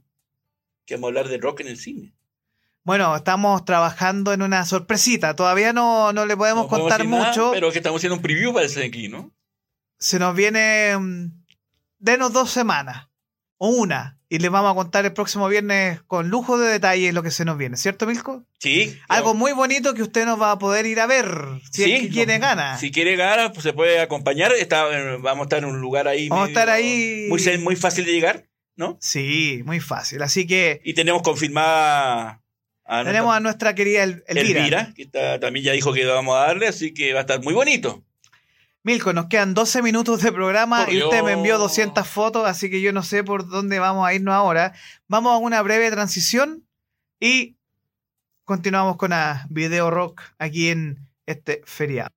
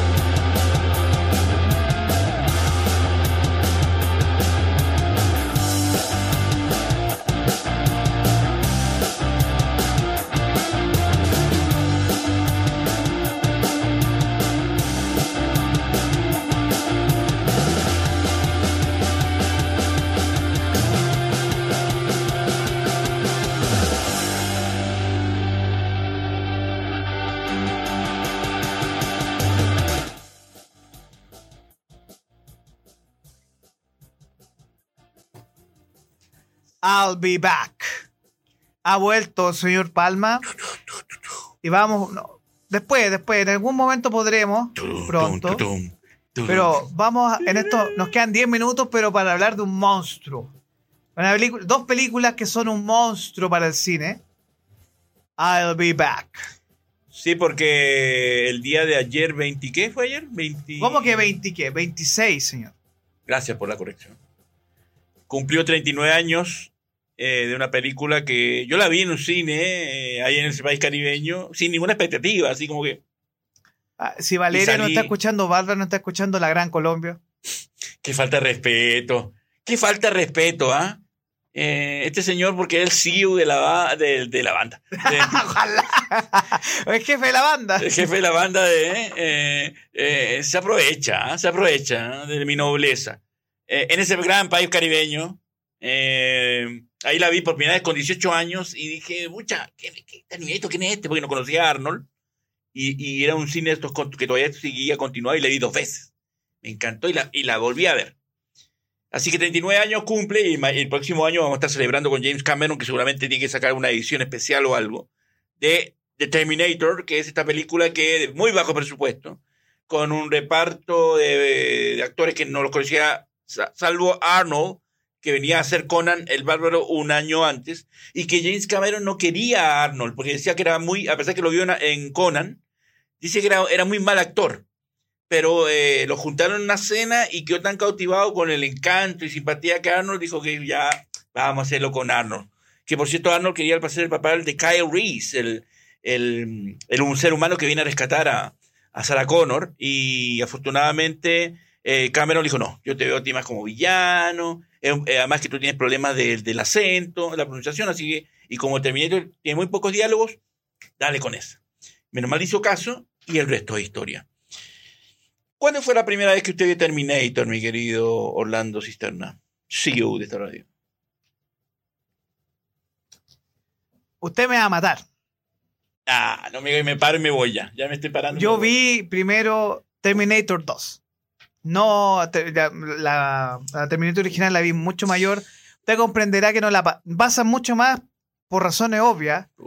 Terminator 2 porque dicen que la 2 es mejor que la primera. Sí. Eh, y Terminator 2 es todo un icono cultural de los 90. Sí. Eh, y que es que es de las pocas películas que la segunda parte es mejor que la primera. Eh, Y, ah, y ese es el impacto que tiene Terminator como historia, porque la, la primera también tenía temas de bajo presupuesto, algunos efectos medio chantelis para la época, entendiendo que James Cameron todavía no llegaba a su...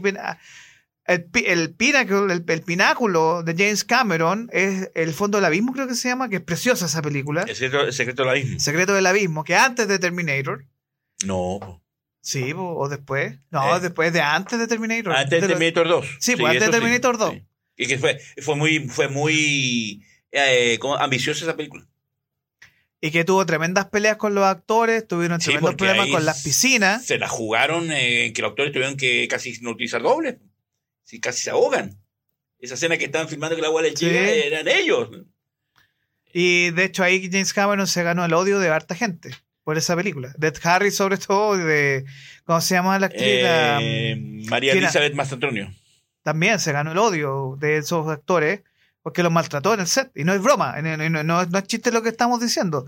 James Cameron se portó súper mal con los actores y ahí tuvo todo el aprendizaje para hacer esta tremenda película que es Terminator 2 antes de obviamente Terminator 1. Eh, bueno, eh, yo recuerdo, siempre voy a, yo tengo va- varias proyecciones de cine en mi vida que las tengo así como seleccionadas. Y una de las grandes proyecciones que recuerdo cuando la vi en cine, en una pantalla gigantesca, en ese país caribeño, eh, fue Terminator 2. Que me acuerdo que fuimos con un- unos amigos y con la que era mi esposa en ese momento. Y hicimos una fila porque en esa época no había la entrada que uno compraba anterioridad, nada, que tenía que llegarse a la fila. Y hicimos una fila ponte, para la función de las siete y media. Hicimos la fila y se agotó. Y teníamos tantas ganas de verla que hicimos la fila para la función de las 10. Y hasta que llegamos y pudimos comprar entradas y, no, y ahí no nos arrepentimos porque salimos pero fascinados. Porque son esas películas que... Y el cine que tenía, donde la vi, que tenía muy buena pantalla y gran sonido, eh, me marcó para siempre. Y son esas, como digo, esas funciones que yo nunca voy a olvidar hasta el último día de mi vida. Y en esa lista selecta está Terminator 2. Que fue todo, por supuesto, Cameron todo imponiendo toda una... Una, Una revolución. una, una No, vorágine una revolución en- a nivel de efectos visuales. Sí, porque hay que entender que, a ver,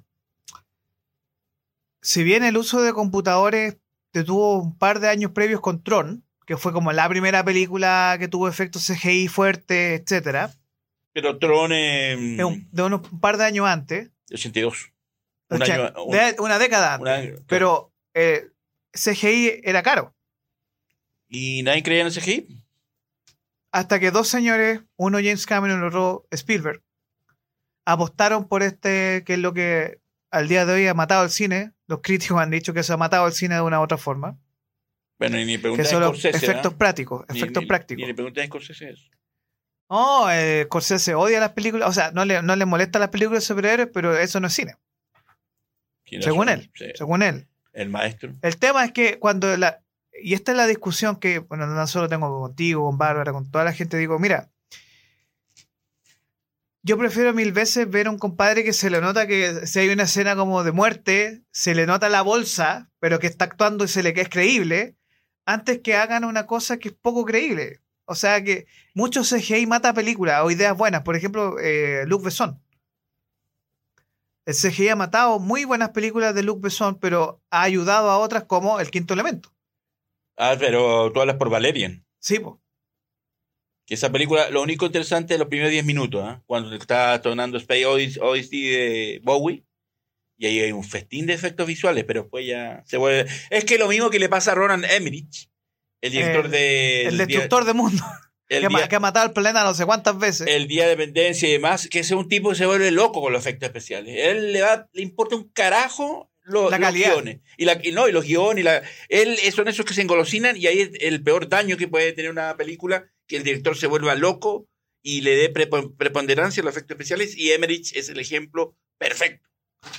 Sí, y ojo que Terminator no es solo la película o Schwarzenegger, también tenemos la excelentísima actuación, creíble totalmente de Linda Hamilton, que eh, no quiero decir que se transformó en un ícono femini- feminista, pero sí en un ícono femenino, Pero que es distinto. en la, en la, encu- en la encuestas es, es la número uno. ¿ah? Supera a Ripley de Aliens y no sé qué otro personaje más. Ella está en el número uno como el estos iconos femeninos. Sí, porque el peso dramático lo lleva ella y el trabajo de guion hay una escena en Terminator 2 donde dice, bueno, yo soy mamá del posible libertador del mundo que va a hacer la guerra. Hay es- partes muy filosóficas en Terminator 1 y 2 que hablan de la evolución del personaje, de un personaje que era muy naive, muy inocente, hasta que ocurre y eh, de hecho es muy brutal el desarrollo del personaje porque la tratan de loca internada en un hospital psiquiátrico. Eh, claro, pues sí, la- los policías no le creían, pensaban que está Ah, loca. o drogada. Y es que, claro, lo que le, le acontece cuando llega este tipo que dice que Kyle Reese diciendo que es del futuro y que el otro es un androide que la quiere matar, es, es de loco. po. Es poco creíble, o sea, es una locura. Y como está en esta ciudad que, que está llena de locos, entonces como que calza todo. Pero bueno, hay, una historia muy buena con Linda Hamilton y Michael Bean y esta frase, I'll be back, que está en el puesto 37 de las mejores frases del cine según el American Film Institute, que en un principio esta, esta frase nació porque Arnold eh, le dijo, mira, no estaba en el guion, hoy se me ocurre que si yo digo esta escena y, a- y, y, ¿cómo se llama? Y Cameron, como comentó mi querido Orlando, era un, era un director o eso, no sé, que eh, trata muy mal a los actores. Le respondió de muy mala manera a Arnold, y Arnold, esto lo contó en el documental Arnold, que está en Netflix para que lo vean, él lo cuenta él. Le respondió de muy mala manera y le dice, eh, no, eh, aférrate al guion y no empiezas a inventar nada. Eh, Arnold quedó conforme y la dijo. Y después cuando quedó rodada la película, eh, eh, ahí, ahí sí le gustó a Cameron y la aceptó y la dejó. Y qué buena hora, porque es una frase que es eh, a nivel cultural y mundial, está el léxico de todos. Claro, porque la frase era I will be back. Que tenía que decirlo porque supuestamente como era un robot, no tenía las contracciones humanas. Y al final Schwarzenegger dijo, pero esto es tonto, porque dijo, y le costaba, I will be back. Le costaba, I will be back. Entonces dijo, Con no, yo fui a decir, I'll, I'll be back. Además, porque se, le costaba mucho decir I will be back. Lo encontraba largo. Y Schwarzenegger, ¿sabes qué? I'll be back. Y salió la raja. Y quedó conforme Cameron y de ahí está que todo, yo siempre digo, volveré o regresaré a modo de broma porque eh, esa frase sin duda alguna nos marcó como el hasta la vista baby en la parte 2. Que también otra frase que te que Otra improvisada también. Y que en la cultura eh, popular y mundial también todos Hasta utilizamos la vista. hasta la vista baby.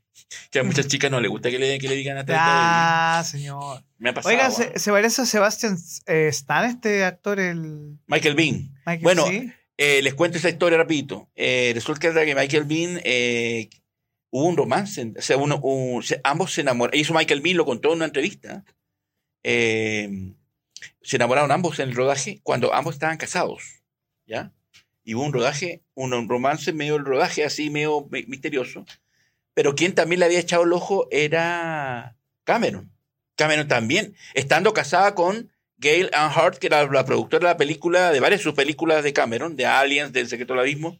Estaba casado con esta productora, pero también le echó el ojo a, a- a Linda Hamilton. Y eh, hasta que en 1997, después de que logra divorciarse de, esta, de su esposa, la productora, se casó con Linda Hamilton.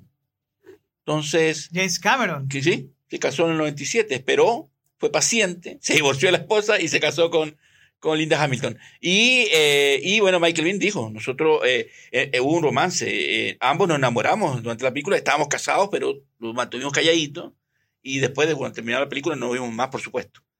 Pero, y Cameron, como dije, él también le echó el ojo a, a Linda Hamilton y, y él sí, bueno, casi, casi más de una década después, o de- década y media, él se casó con Linda Hamilton. No sé cuántos años estuvieron casados, pero estuvieron casados.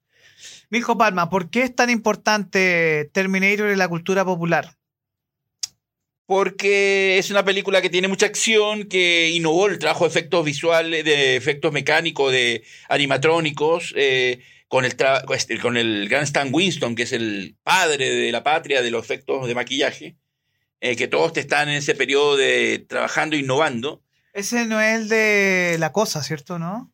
Stan Winston eh, tiene montones de películas, eh, pero aquí participó él mismo, que ya hace años que falleció. Y esta película mezcla la- la- la- una historia eh, con contenido así de muy buena ciencia ficción con la acción más pura. Entonces, y la hace muy entretenida, y aparte que Arnold hace un gran papel como androide. Uno le, compra el, el rol de, este androide asesino en la primera, porque la segunda es todo lo contrario. Y Linda Hamilton también hace un papel convincente como Sara y todos actúan muy bien. Y, y fue, y bueno, fue una sorpresa porque innovó en el Hollywood de esa época eh, con una historia bastante interesante, con contenido que no, no, no deja de ser real. Hoy en día estamos con el tema de inteligencia artificial, así que da mucho a pensar de lo que la película lo planteó en los 80 y los 90, ¿no? Eh, y que es una película imprescindible de la historia de ciencia ficción, de la acción, del cine y de el personaje. Todo lo que a- a- respetamos y queremos a Schwarzenegger, y yo lo quiero mucho y les recomiendo el documental Arnold, que por favor vean lo que es muy entretenido. Eh, son tres partes de una hora y está en Netflix y en otras plataformas, y tú, sabes, tú sabes las otras que están.